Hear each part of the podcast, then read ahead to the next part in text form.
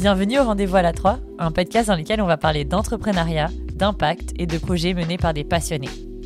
Bonjour à tous et à toutes, je suis Lia Ferranti et je suis la cofondatrice d'Ala 3 Média, une maison de production de podcasts éducatifs et engagés. Chaque semaine, nous écouterons les témoignages inspirants d'entrepreneurs qui ont créé des organisations ayant un impact positif sur la société. Chaque épisode est le récit de personnes ayant osé sortir des sentiers battus, prendre des décisions audacieuses et qui ont finalement réussi à réaliser leurs rêves tout en faisant une différence positive dans le monde. Nous sommes convaincus que chaque histoire peut inspirer, motiver et transformer notre manière de concevoir l'entrepreneuriat. Alors si vous voulez découvrir comment entreprendre à votre tour en faisant une différence pour la société, rejoignez-nous. Bonne écoute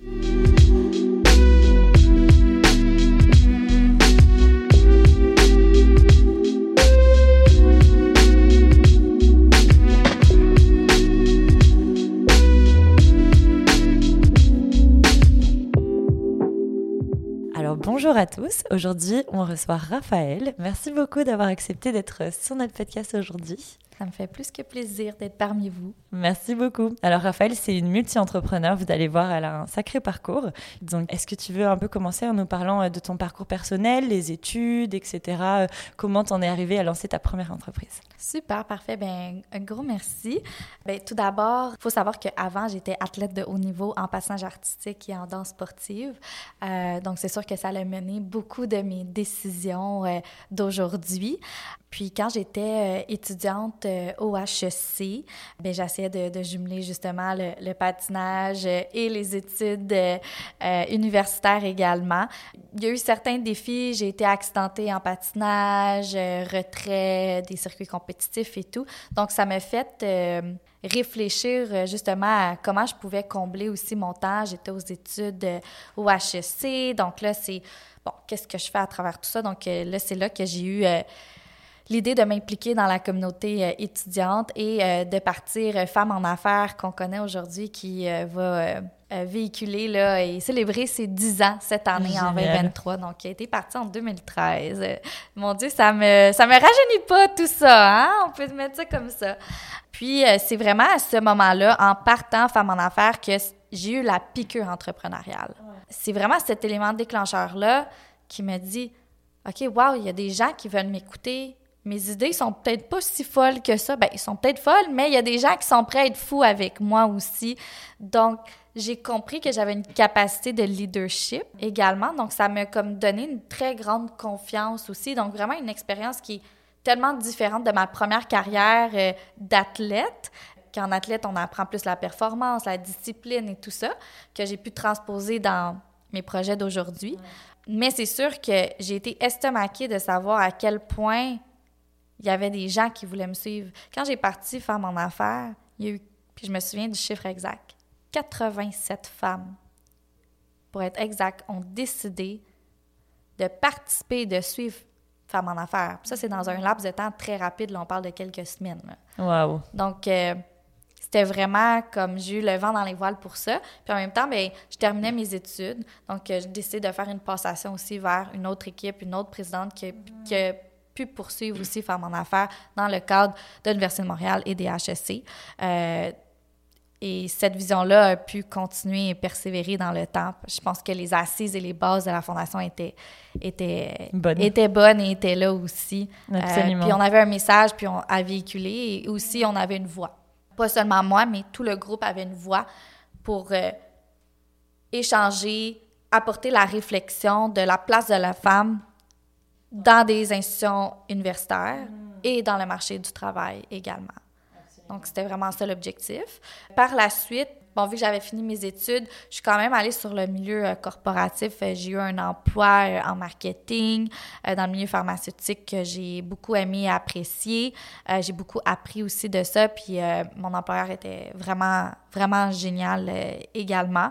par la suite, c'est juste que j'ai voulu avancer de, de, mon propre côté, c'est normal, parce qu'entre-temps, j'avais parti euh, une entreprise de, de distribution euh, de verres incassables.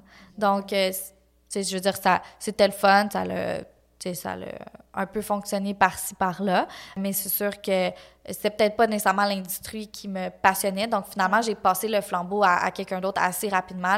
C'était plus je trouvais que les produits étaient hot, étaient cool, mais c'était pas nécessairement une industrie qui était faite pour moi. Puis je trouvais ça quand même difficile de faire des gros deals de, distribution, des gros deals de, négocia de négociation. J'étais en bas de 25 ans, donc c'est sûr qu'il manquait de l'expérience, il manquait de la crédibilité aussi. Euh, donc, euh, c'est un collègue euh, dans, le, dans un autre secteur d'activité qui, lui, a Justement, il y avait déjà sa famille et tout, là, donc il y a beaucoup plus d'expérience que moi pour poursuivre ce projet-là, mais j'ai beaucoup appris. Par la suite, bon, euh, je suis plus allée à mon compte, mais j'avais quand même incorporé, et c'est là que j'ai commencé à faire plus mes services en marketing. Donc là, j'ai travaillé pour des grandes agences, j'ai fait des mandats avec des, des grandes entreprises comme euh, Sanofi, donc tout avec les marques genre Neostrata, Cliniderm. Euh, j'ai voyagé dans le monde pour apporter des marques à venir faire affaire au Canada. Donc, c'était vraiment comme des projets très variés, très le fun aussi sur lesquels j'ai travaillé. Euh, tout ça étant dans un contexte de travail autonome. Donc, pas de boss ouais. et pas d'employé. Euh, puis j'ai réalisé que en fait j'avais envie d'avoir une équipe autour de moi. Je voulais pas nécessairement être seule parce que je pense qu'en équipe on peut toujours faire plus. Euh, et puis c'est à ce moment-là que j'ai décidé de fonder une de mes une agence euh, marketing. Ça, c'est, on parle de ça, là, on, se transpose là, en 2017-2018. Juste avant le COVID. Oui, exactement. Et j'avais aussi fondé avec mon père qui venait de terminer dans les forces militaires. Et c'est là qu'on a décidé, ah ben on va fonder euh, une entreprise familiale aussi ensemble pour euh, mettre nos expertises variées. mon père qui est plus du domaine de la sécurité. Donc, on a décidé d'apporter, moi, mon volet plus business, marketing, communication et euh, mon père au niveau euh, de la sécurité. Donc, on a décidé de faire une, entreprise familiale qui était plus spécialisée en conformité euh, de sécurité, conformité administrative ou conformité dans les communications. et puis, en parallèle, j'ai parti mon agence marketing avec une de mes amies. par la suite, ça n'a pas nécessairement fonctionné. on a fait des erreurs de rookie, de base aussi, beaucoup d'apprentissage. On a chacune continué par la suite dans nos, dans nos volets, mais on était vraiment spécialisés plus en sociofinancement. On parle de ça il y a cinq ans, le sociofinancement, les campagnes qui étaient mises sur Kickstarter, Indiegogo, c'était très en vogue à cette époque-là. On a voyagé, on a eu beaucoup de plaisir, mais à un certain moment aussi, nous, on était comme en coprésidence. Donc, à un certain moment, il y a quand même quelqu'un qui doit prendre une décision. Il, on peut pas être maman puis papa dans l'entreprise. Par contre, ça a été une super belle aventure, puis je le regrette pas, mais fallait faire des choix puis des, des, décisions. Donc, on a décidé de, de poursuivre séparément. Euh, puis elle, elle s'épanouit aujourd'hui dans, dans, un autre secteur d'activité. Là, j'ai décidé de tout ramener les clients euh, parce que moi, je voulais poursuivre euh, tous les services en marketing. Puis, à un, à un moment, je me suis dit, je veux vraiment comme créer ma propre marque aussi de mon agence, donc qui est maintenant aujourd'hui Woman Marketing, parce que j'avais encore à cœur de supporter les femmes dans leur processus de démarcation. Vraiment avoir toutes les ressources et les outils possibles pour bien se démarquer au niveau du public, pour qu'elles puissent recevoir toute la reconnaissance possible également de, de tout ça. Donc, en 2020, là, je, juste comme en plein, là, pandémie. en plein pandémie, euh, on est sorti Woman Marketing et aussi en plein pandémie, mon père et moi, on a aussi décidé de sortir le volet de la sécurité informatique pour développer un joint venture qu'on appelle. Donc, un joint venture, c'est plusieurs entreprises dans des secteurs différents de la sécurité. Donc, euh, on est vraiment comme un mix de plusieurs entreprises ensemble qui a décidé d'œuvrer dans ce milieu-là. On a décidé de faire ces choix stratégiques-là pour séparer l'agence, séparer tous nos services en sécurité, pour vraiment assurer que la compagnie familiale est plus une compagnie familiale qui investit dans des projets et qui euh, se concentre dans la conformité. Donc, la conformité des processus et aussi euh, dans la conformité des processus ISO, des processus de sécurité. Donc, pour vous donner un topo, là, on parle que euh, en pandémie, on développe deux nouvelles entreprises à mettre sur le marché. On est chanceux parce qu'on était déjà à l'ère du numérique et du digital, donc la, transition, c'est quand même bien faite, mais même si tu étais digital, ça t'a quand même impacté. Donc ça, ça a été quand même euh, difficile. En plus, on était en croissance, aller chercher plus de monde. Donc là, créer une cohésion d'équipe, c'est plus difficile quand on peut pas se voir. Donc, je pense que toutes les entreprises ont été confrontées à ça. On a essayé de faire du mieux qu'on pouvait à travers tout ça. Bien, entre-temps, euh, durant la COVID, bien, mon plus grand projet a été de fonder ma famille. Donc, je suis tombée enceinte par surprise. Félicitations! Merci, merci. Mais finalement, cette surprise-là, je suis très, très heureuse d'avoir eu cette petite surprise. Euh, comme on peut voir, euh, tu sais, toutes les les concepts de l'entrepreneuriat au féminin, c'est que là, moi, il faut que je sois en retrait pour mon congé de maternité, mais je dois travailler en même temps. Donc, ça a été un défi. Ça a été un très, très gros défi et c'est toujours un gros défi en ce moment parce que je viens de terminer mon congé de maternité. Euh, mon bébé, maintenant toddler, va à la garderie, mais là, elle est malade une fois sur deux. Il faut jongler avec aussi les, le temps qu'on a de disponible. Et entre-temps, j'ai décidé aussi de repartir ma marque personnelle. Parce qu'en tant qu'individu, j'ai évolué, j'ai appris de toutes mes expériences entrepreneuriales. Puis j'ai appris aussi à devenir maman.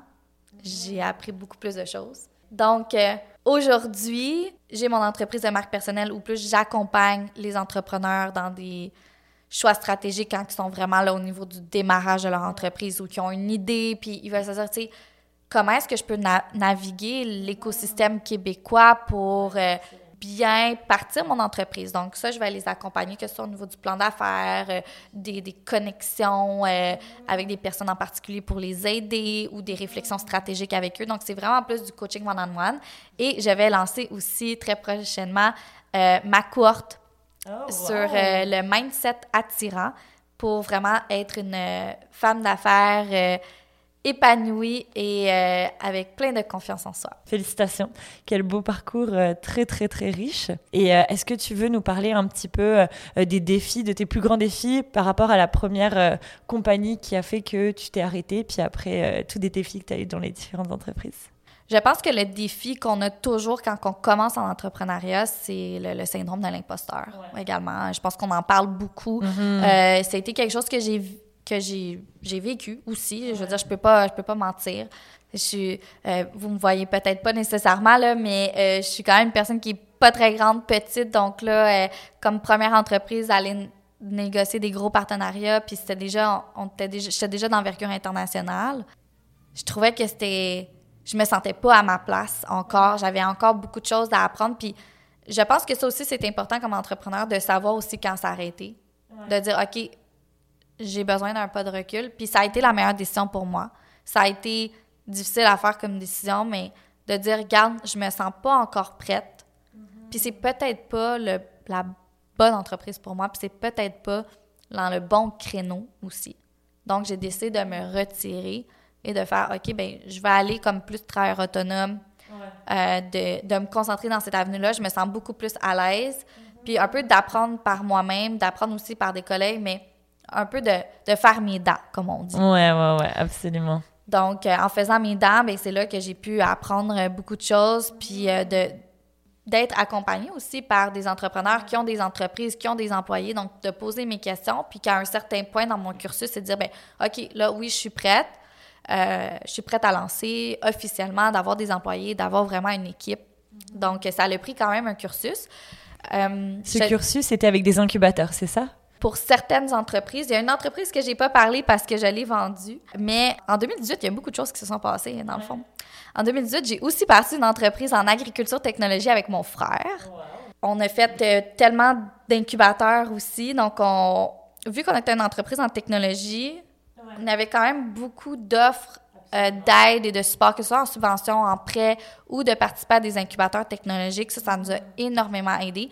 Un de mes conseils aussi, c'est de, quand vous partez votre sujet d'entreprise, regardez déjà aussi dans votre industrie où est le support. Sont où les gens qui peuvent vous aider dans le démarrage d'entreprise également, dans votre industrie et dans le volet business aussi. Donc ça, c'est ce que j'ai fait. C'est quelque chose aussi que j'avais appris de ma première expérience où j'avais été chercher aucune aide. Et tu as senti la différence? J'ai vraiment senti la différence. Donc, on a fait euh, l'incubateur HSC Banque Nationale. Euh, au démodé, on a gagné le premier prix. On a fait le Santec en accélération propulsion également. Donc, euh, c'est un cursus avec l'École de technologie supérieure, avec l'ETS. on a fait aussi l'incubateur avec l'École des hauts dirigeants de HSC Montréal et en partenariat avec la Caisse de dépôt. Euh, donc ça, c'est vraiment plus un volet sur le go-to-market à l'international. Euh, donc ça a été super intéressant. On a fait comme tous ces incubateurs-là en même temps. Je peux vous dire que c'était vraiment J'en suis certaine. J'en fais un seul et je suis déjà débordée, alors je peux même pas imaginer en faire trois en même temps. Ça devait être un sacré agenda. Oui, oui, mais j'étais ah pas maman. Donc je dirais que mon agenda est plus euh, occupé, vrai? plus occupé aujourd'hui qu'avant. Mais c'est sûr qu'avant, je pouvais me permettre de travailler 80 100 heures semaine. Il n'y en avait pas de problème. C'est moi qui prenais mes décisions. Puis j'avais envie aussi. Les gens disaient que j'étais folle. Mais moi, j'étais comme non, je suis juste passionnée de ce que je fais. Puis, je veux dire, on a eu un succès. Puis, il y a des éléments dans l'entreprise que, bon, après 12 mois, euh, mon frère et moi, on avait porté l'entreprise à un certain niveau.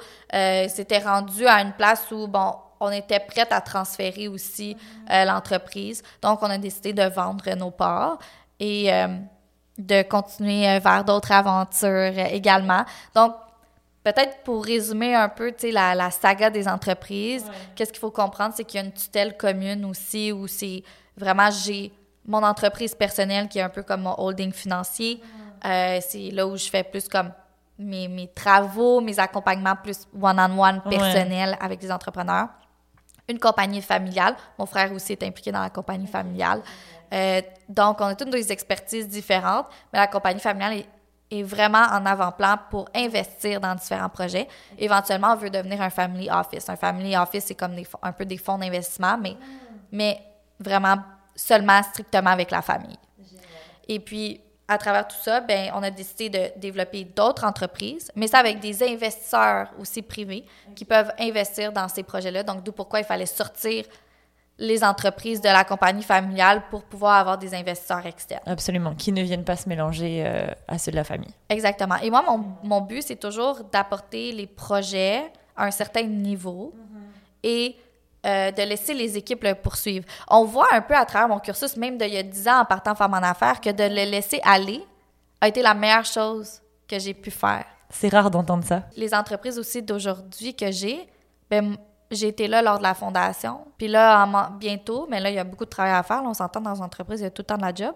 Mais bientôt, ça va être de dire, ben oui, je suis prête à les laisser aller. Comme justement, dans Woman Marketing, ben, j'ai mis en place depuis le 3 janvier de cette année une directrice générale pour me permettre de me concentrer sur d'autres projets. Parce que j'ai encore d'autres projets. Attachez votre truc. Mais bon. Une vraie multipreneur. Oui, mais j'ai réalisé que ma force était vraiment mes idées. Je suis une bébête à idées, j'en ai tout le temps, tout le temps, tous les jours, et on peut pas toutes les faire. Donc, il faut faire des choix. Par contre, j'ai vraiment trouvé ma vocation, puis mon purpose, c'est de développer mes idées dans un cadre pour aider la prochaine génération à faire aussi mieux que nous. Donc, ça, c'est vraiment comme plus mon purpose personnel que, j'intègre dans mon, profil plus en tant qu'entrepreneur, mais aussi dans toutes les entreprises que je veux développer. C'est vraiment comme de, supporter la génération montante, la génération de leaders qui s'en vient aussi. Et pour faire ça, ben, moi, je me dis, ben, gars, je vais continuer à développer mes idées, euh, à contribuer de la façon que je peux, à mettre des équipes en place, donc contribuer économiquement aussi à la, à la société euh, et à, à, créer des emplois aussi, à créer un avenir euh, pour les équipes, mais aussi pour ma fille. Oui, absolument. Donc, ma fille me motive beaucoup dans tout ça. Hum, c'est pour ça que je suis sur une quête aussi de toujours trouver mon prochain défi. Les gens, souvent, puis je le dis vraiment ouvertement, j'ai été mentorée par des, des personnes très connues euh, qui, ont, qui ont des entreprises énormes aussi. Euh, puis souvent, ils m'ont dit que ça peut sembler comme je manque de focus, mais quand je travaille sur un projet, je m'y mets à 110% C'est pour ça que ça fonctionne aussi. Mais c'est sûr que mon, mon, focus est un peu dépareillé aussi. Mais ça fait partie de moi. Donc, je pense que j'ai appris à, à, dire que c'est peut-être une faiblesse, c'est peut-être une force, mais je le prends comme il est. Puis c'est apprendre à se connaître aussi. Puis moi, je me connais. Puis j'ai appris que moi, je suis une bâtisseuse d'idées. Je suis une builder. Je suis peut-être pas un executor. Je suis peut-être pas un fixer, mais je suis un builder. Donc, c'est ce que j'ai compris. Puis chaque personne va avoir ses propres caractéristiques. Et moi, je sais que je dois m'entourer de gens qui sont en mesure d'exécuter la vision, puis d'avoir aussi leur propre vision à travers tout ça, puis qui sont en mesure de, quand il y a un problème, bien, c'est quoi les solutions qu'on veut mettre en place. moi, je sais que je dois m'entourer de ces types de personnes-là pour qu'on crée une équipe unie et diversifiée. Donc, c'est ça aussi que je pense qu'il faut comprendre dans l'entrepreneuriat, c'est qu'on peut même faire tout seul, mais pourquoi pas le faire ensemble et avoir du plaisir? Absolument. Puis euh, je pense que ce qu'on dit souvent en entrepreneuriat, c'est que ça sert à rien de travailler sur ses faiblesses parce qu'elles changeront pas, alors que ses forces, on peut toujours les accélérer. C'est quoi euh, ton conseil pour bien s'entourer? Parce qu'on sent que c'est la clé de ton succès. C'est quoi les recommandations que tu donnerais pour euh, une start-up ou une PME qui est à une petite échelle mais qui a envie de grandir? Comment elle fait pour s'entourer aussi bien? oui, ben justement, vous pourriez participer à ma première cohorte sur le mindset attirant parce que comment attirer des bons clients, des bonnes ressources et des bons investisseurs autour de son projet. Mais je vais quand même vous spoiler un petit quelque chose quand même.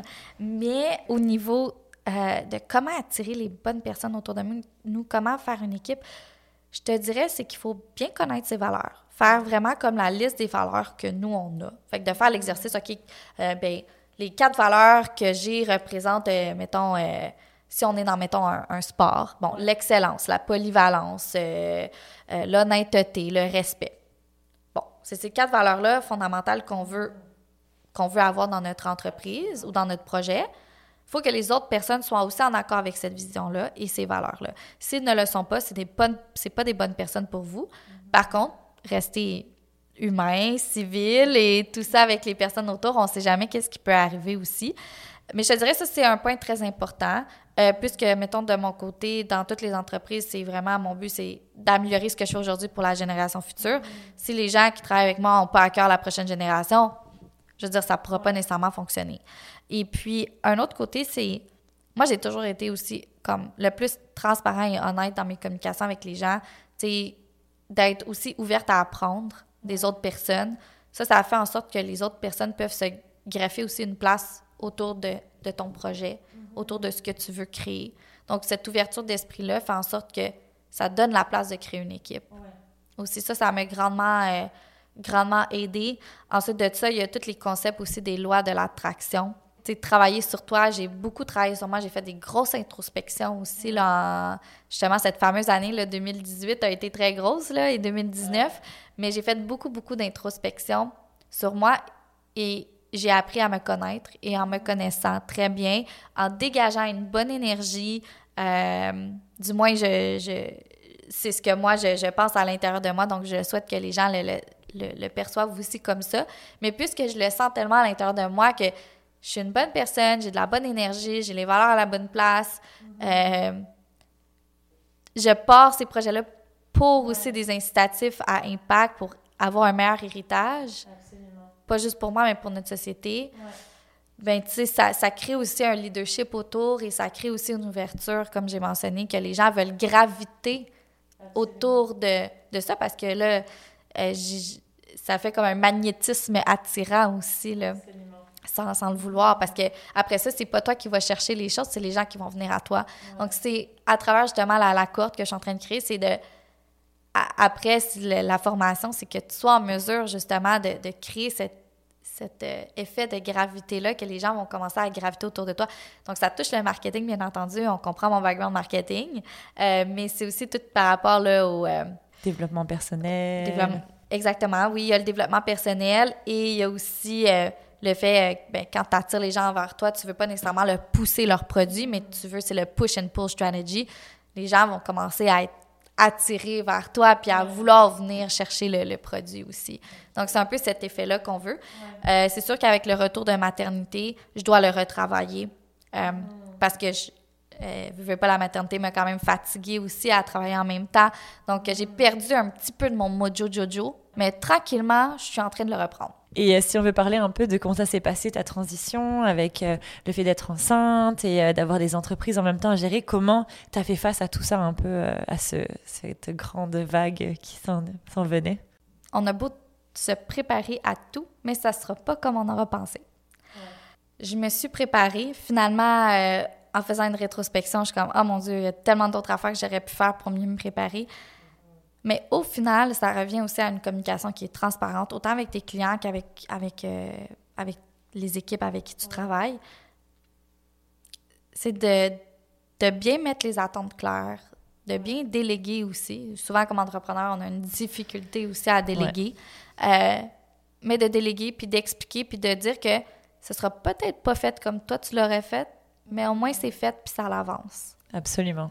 C'est ça qui est le plus important, puis de être accessible, pas nécessairement être disponible en tout temps, mais je suis restée accessible pour les équipes quand il y avait des questions.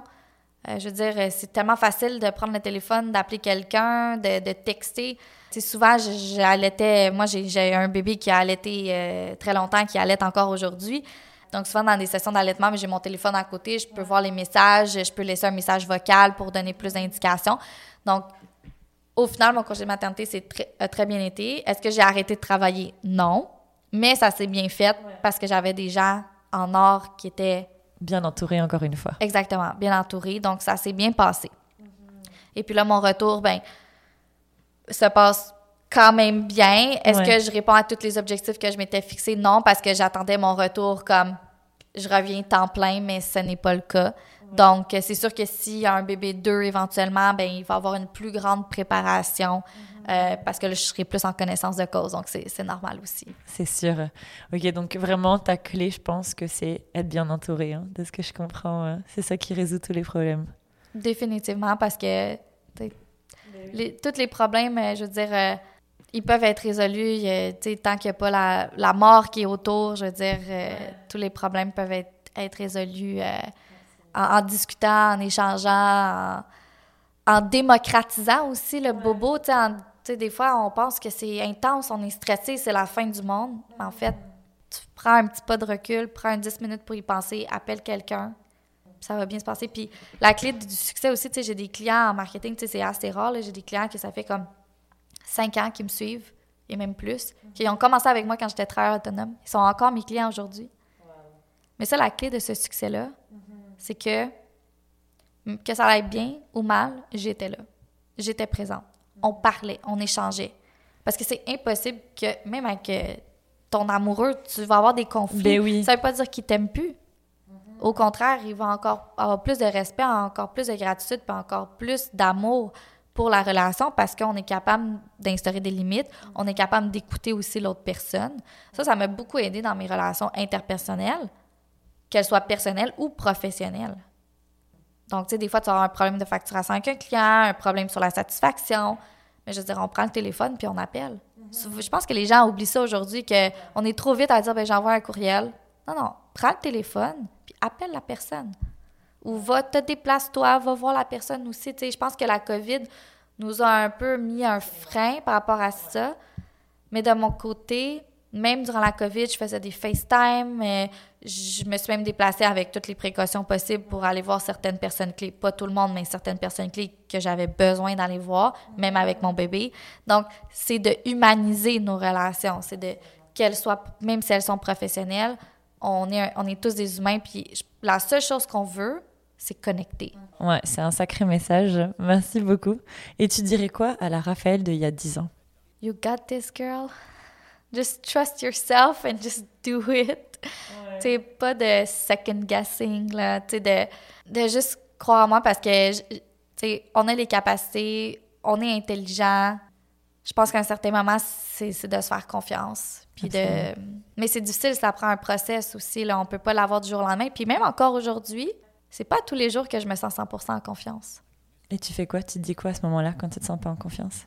Souvent, je vais aller sur Pinterest, je vais lire des quotes badass. Ouais, nice. je suis des pages comme féministes ou, euh, ou euh, Women on Top euh, qui me permettent de dire ben oui, c'est bon, ouais, I got this, I got this. Parce que les doutes entrepreneuriaux, ils vont être là tout le temps. Il y en aura toujours, peu importe à quel niveau tu es, que tu sois en démarrage, en croissance ou en, en stabilité, il va toujours avoir des, des moments un peu plus de, de doute, de, réintrospection aussi.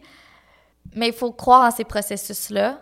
Puis justement, quand il y a des moments où où je me sens peut-être moins bien, mais c'est un bon moment aussi d'avoir une réflexion, de dire Ah, mais pourquoi je me sens moins bien? Ah, ben Raphaël, euh, t'as pas pris de vacances depuis, euh, depuis bien, bien, bien, bien, bien longtemps. Ça vaudrait peut-être la peine qu'on se paye un petit voyage. Ah, soudainement, ça va mieux. Je reprends confiance en moi. Des fois, c'est juste des petites choses, puis c'est de se parler à nous autres mêmes aussi. Absolument. Des fois, euh, je, je m'en rends pas compte, mais je me parle à moi-même. Donc, euh, ça m'aide aussi beaucoup. Mais je te dirais, première des choses, c'est que je, je vais, je vais lire des, des citations. Nice. Ouais. Ou sinon, j'appelle euh, une autre girl boss. Puis là, on est comme Ah, c'est bien correct. On va aller prendre un petit verre ou on se fait un, ben, un verre- un- on se fait un chin virtuel. Tu sais, encore une fois, ça revient aux gens qui t'entourent aussi. Puis les gens qui te confiance, parce que les gens qui t'ont confiance vont t'aider à avoir ta confiance aussi dans des moments d'incertitude ou des moments difficiles. Parce qu'on vit tous des moments difficiles à notre propre façon. Peu importe le degré, ça nous impacte. On peut, on a des émotions aussi comme humains, donc on va être fâché, on va être triste, on, on va être euh, perplexe, on va pas comprendre certaines choses. Donc d'avoir cette discussion-là permet de nous aider. Absolument. Puis en tant que femme, euh, souvent, on a tendance à, Trop analysé. Oui, exactement. Donc c'est bien. Euh, ce que j'entends, c'est vraiment investir en l'humain, en fait, que ce soit les autres ou soi-même. C'est un peu ça euh, le mot euh, qu'on retiendra, retiendra, Merci énormément pour ce partage. C'était vraiment incroyablement stimulant et, inspirant. Merci beaucoup. Et on a hâte de voir tes futurs projets. Est-ce que tu as un petit teasing ou une surprise à nous annoncer, quelque chose que personne ne sait encore? Bien, certainement. Justement, avec une, autre queen girl boss. on est en train de développer un projet en cosmétique. Euh, donc, vraiment, euh, un projet par des femmes passionnées pour des femmes inspirantes. Génial, c'est le mot euh, de la fin. Toujours pour les femmes, par des femmes. Merci beaucoup.